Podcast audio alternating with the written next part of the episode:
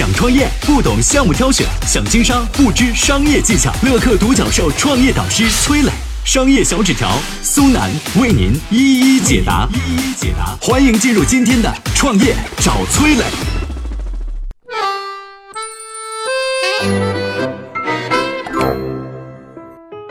现在有不少企业都在用萝卜加大棒的管理方式，既给员工糖吃，又拿棒子吓唬员工。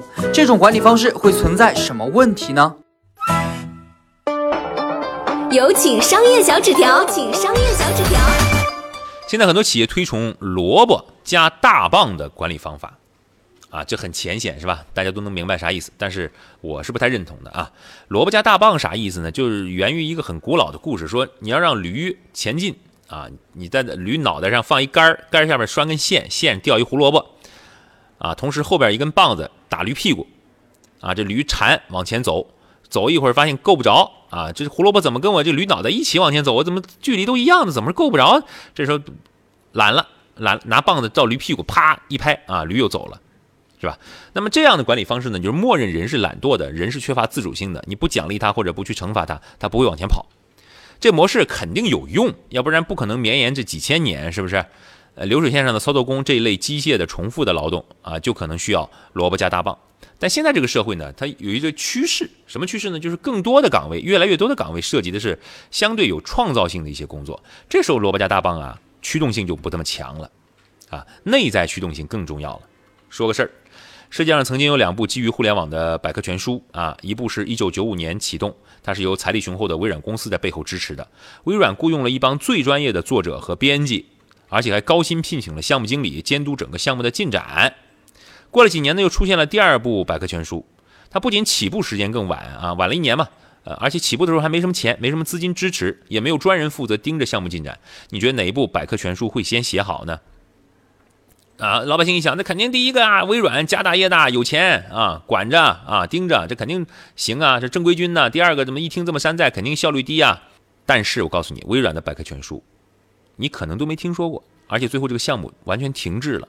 但第二部百科全书啊，你一定听过，哼。但是互联网的百科全书啊，它叫什么？维基百科啊，现在是全世界最大。啊，最受欢迎的百科全书，你要知道，维基百科是一帮不拿工资、没啥专业资质、义务付出时间精力的这个土帽啊做出来的。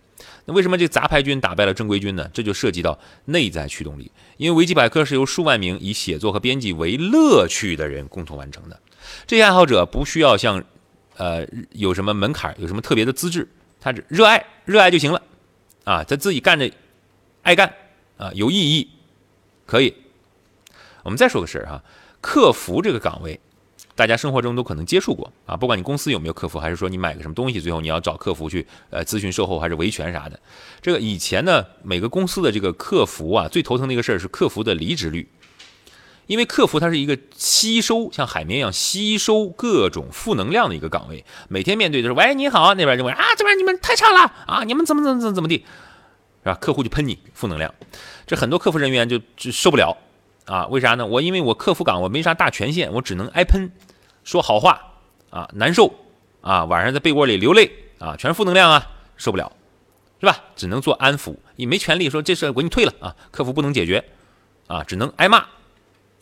很多公司怎么管理客服呢？就是传统的萝卜加大棒啊，你处理的好啊，你挨骂，你你你听得多啊，没有没有跟客户吵起来是吧？哈，我给你奖励萝卜。啊，你跟客户吵起来，我扣你工资啊！你这岗位就是挨骂的，你不好好挨骂不行啊！打你，扣你钱啊！那这么个管理方式，客服这个岗位肯定离职率高嘛？美国有一家航空公司针对客服人员采取了完全不同的管理方法，员工可以自主决定他们的工作方法，比如你可以在家里当客服，没听说过吧？啊，你带着电话就行了。那自从实施了这项措施呢，这家航空公司的客服排名啊，大大超越了竞争对手。为啥呢？一方面，员工在家里工作会觉得更舒服。比较少受到监视，心情好了，舒服了，哎，跟客户沟通起来，客户也舒服了，是吧？海底捞也是这意思，海底捞先让自己的服务员舒服，海底捞据说是给自己服务员员工啊雇保姆的，对吧？先让员工被服务，然后才可以把这个服务的感受理解理解好，才能以服务之心对待客户啊，据说是这么回事。那另一方面呢，既然员工可以说在家里办公啊，可以自主决定工作地点和工作的方式，那么这个航空公司就可以找很多有空闲时间的人啊，比如说他们可以聘用一些退休老人，待家没事儿的时间多的，愿意跟人唠嗑的，哎，他跟人聊天，他觉得乐呢，因为这子女在外地呀，啊，没人给他们打电话呀，啊，自己出去也不想不想出去，累，哎，有电话打过来跟我聊聊，行啊，听着，而且老人家说人生经验丰富，反而安抚一些。冒火的年轻客户啊，就效果更好。你看，同样是调动人的内在驱动力，用更低的成本获得了更高的客户满意度。这所以这个航空公司这招还挺创新的哈。当然，这个其他方面这个服务标准化的管理啊，那是另外一个话题啊。如果说你是创业者，要经常去思考啊，员工的内在驱动力到底在哪里？他是不是真正理解和认可公司正在做的事儿？所以，创业者经常要向员工去传达公司的愿景啊，这是驱动他们长久干下去的一个原动力。